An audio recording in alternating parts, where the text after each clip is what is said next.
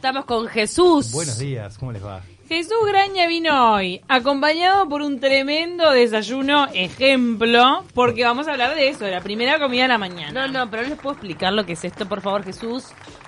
Contale a nuestros oyentes todo lo que tenemos arriba de la mesa. Trajimos, bueno, obviamente el pancito de semillas, que es lo que la gente más conoce de mí, y está tibión. Traje una paltita, traje huevos revueltos. La gente, normalmente nombro esto, en los viajes todos comemos huevos revueltos y en, en el Uruguay nos cuesta un montón. Y desayunar huevitos revueltos hace la diferencia.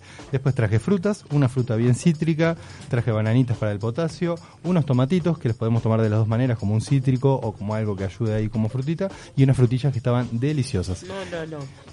O sea, Estás a tiempo de ¿Vos probar. todo. desayunás así, Jesús? Sí, estos días vengo desayunando. Es más, subí ayer y antes de ayer fotos de mi desayuno, que fue en este estilo. Y, y la gente le llamó mucho la atención y todo el mundo me decía, ¿estás en un hotel? No, no, estoy en casa.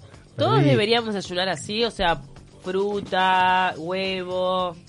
Todos deberíamos desayunar bien y contundente. El desayuno es la comida más importante del día. Entonces, inclusive en las personas que, que normalmente, las damas que son las que están siempre haciendo dieta o siempre buscando algo como fit, el hecho de desayunar así contundente hace que justamente se adelgase también. O sea, el de, todo lo que uno come en el desayuno lo va a gastar durante el día como energía. Entonces, de mañana se puede comer pan, de mañana se pueden comer carbohidratos, de mañana uno puede darse todos los gustos del día. O sea, Ah.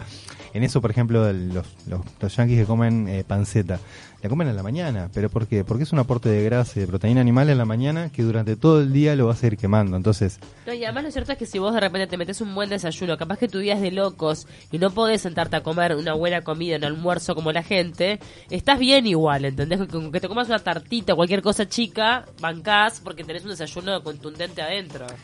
Es, lo que pasa es que mm, estamos en un país en el cual la gente eh, asocia la idea del desayuno con el humito que sale del mate y No. con tomarse un par de mates de mañana. Y los bizcochos. Yo el otro día veía a un eh, monteviano X con su bolsita de bizcochos en la mano, un loco joven. Eh, de mañana temprano, día de semana.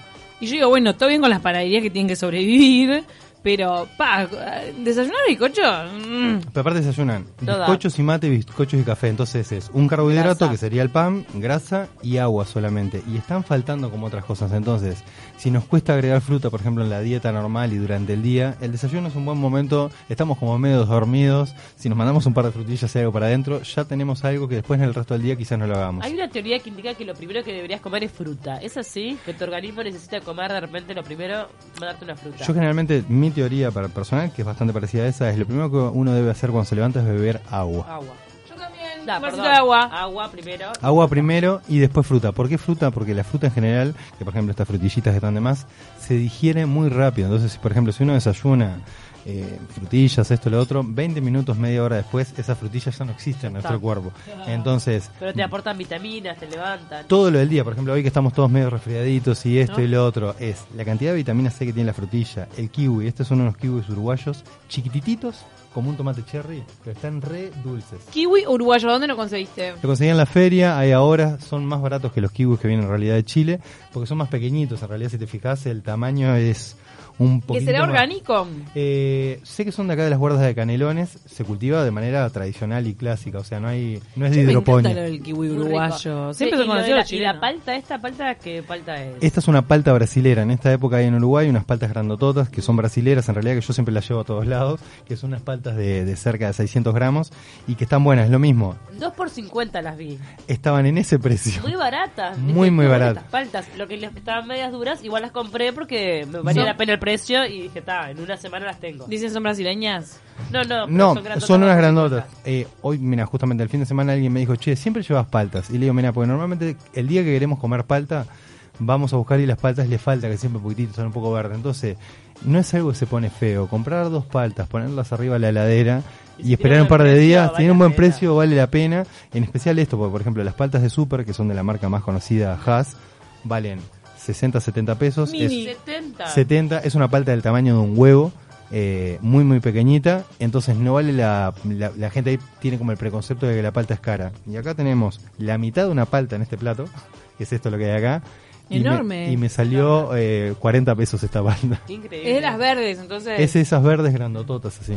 Y muy rica, gustosa, No, es Es mantecosa. más acuosa, ¿o no? Hay variedades, hay una variedad uruguaya que es la que vos decís que es La bastante acuosa, clásico. la del árbol Ah, clásico. esa. La, la árbol- esa es re acuosa. Esa es re Igual acu- me la como, pero está todo bien. Pero, Pero, pero genera, cuando haces por ejemplo un guacamole, queda Sí, como sí, muy muy liquidito. líquida. Esta tiene una consistencia bastante mantecosa que está bueno y la grasa que aporta esta palta está, está de más. ¿Cómo debería ser entonces una dieta, a tu entender, este, de una persona para que sea equilibrada? Desayunar contundente, como ya dijiste, el tema de huevos, palta, fruta, pan, lo que sea.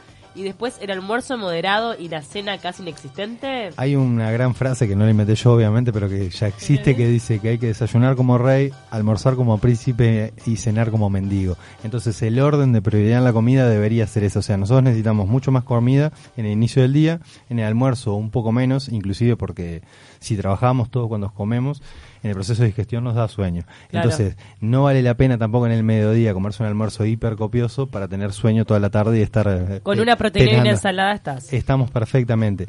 Y en la cena, yo personalmente le digo a la gente que porque los uruguayos nos encanta cenar. Y nos encanta cenar copioso, que decís, terminé de sí, cenar a las sí. 11 de la noche y de acá al sobre. Y te vas como una panza. un plato de ravioles y casi muero. Cual Homero Simpson hacía acostarte. Y en realidad dormís mal, eh, el, el cuerpo tiene que gastar, en vez de un montón de sangre y de cosas en otros procesos que necesita regenerar en la noche, está todo enfocado en hacer la digestión de toda esa comida que tenemos en la panza. Seguramente nos levantemos con sueño, con un montón de cosas y pesados. Los asados con amigos hay que hacerlos al mediodía, ¿eh? Los Clásico asados con la son molleja al chorizo. Todo eso debe ser- provolones. de noche, imagínate, morís. Pero aparte todo eso generalmente lo combinamos con vino. A mí me pasó la última vez que comí un asado que yo siempre digo lo mismo. Estuve después como dos días con el asado en la cabeza, por decirlo de una manera, y es en esa sensación de estar hiper, hiper pesado. Yo inclusive últimamente cuando como asados intento comer como un único producto cárnico. Es, bueno, como solamente pollo o solamente carne o esto, pero es cuando uno come molleja, pollo, carne, chorizo, No, chinchulín, eh, morcilla, la tirita de asado y el pulpón. Combinamos primero proteínas de como muchísimos Que no hay animales. un tomate metido ahí. No hay un tomate metido ahí para nada. Lo más cercano que viste algo fresco es la mayonesa, quizás que le pusiste Ay, al asco, costado. Pero escucha, el otro día me pasó que fui a, a un encuentro fami- familiar que había asado y era, bueno, carne, chorizo, pan eh, y queso provolone. Y la verdad mi cuerpo me estaba pidiendo, por favor dame algo. Dame una rúcula. Dame un, verde de algo, un Sí, tomatito claro. cherry. Lechuga, rúcula, lo que fuere, pero la verdad que costaba digerir todo eso y, y de verdad me cayó muy mal. ¿Es un error mezclar el provolone con la carne?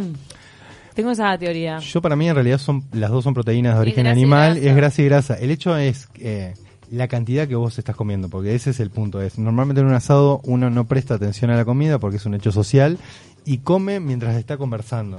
Entonces comes y comes mucha cantidad. Quizás si yo en tu casa te pongo todo lo que comes en un asado en una mesa y te digo, miralo y andalo comiendo bocados, me dirías, está, pero yo no me voy a comer media morcilla, un medio chorizo. Claro, me- no me da. no me da. Ahora en el picoteo no, no está pasando el proceso mental de estar comiendo, solamente es el físico, entonces nos olvidamos y entramos a mandar comida para adentro.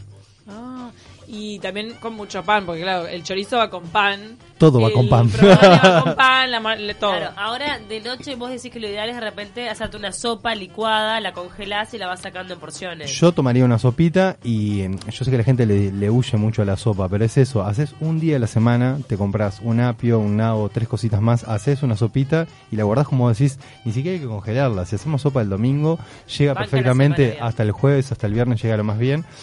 Si no nos gusta la sopa porque tenemos complejo de mafalda, comamos una ensalada de noche, o sea, armémonos una ensalada copiosa de muchas cositas. Cuando hagamos ensalada, por ejemplo, combinemos rúcula, zanahoria, repollo. Cuanto más textura tenga esta ensalada, más también nos va a satisfacer. Y si queremos quedar con un poquito más lleno, le agregamos un huevito duro, por ejemplo, a esta ensalada. Pero eso es una buena cena, te vas a acostar con la sensación de satisfecho, pero no mal. Ahora, el tema del huevo, viste que hay diferentes versiones. Hay gente que señala que no se puede comer huevos todos los días por el tema del colesterol. Hay otra gente que he escuchado que dice, no, no pasa nada. Un huevo por día no pasa nada. En realidad es un falso mito. Hoy en día... Eh, yo- se- yo creo que es falso mito, se ¿eh? extendió en una época. Se extendió una época en la cual la industria se enfocó demasiado en querer pegarle al colesterol y entonces en querer pegarle al colesterol para vender cosas que no tenían colesterol, el huevo entró en esta movida. Puntualmente yo siempre nombro lo mismo. La gran mayoría de las marcas de margarinas, que es un aceite vegetal hidrogenado, dicen sin colesterol. El colesterol es una grasa animal.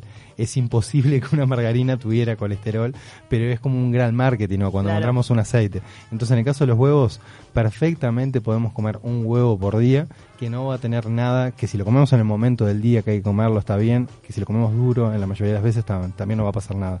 ¿Le podríamos agregar a esto frutos secos o ya nos vamos un poco de Le- perfectamente le podríamos agregar. Aparte ahora en invierno, eh, yo en especial la gente que hace dieta es el cuerpo pide calorías para Pide. gastar con el frío. Entonces, ayer en estos días me he encontrado con amigos que me dicen, Fa, es como que tengo frío. ¿Y qué comiste? No, no, hoy no desayuné, no comí nada.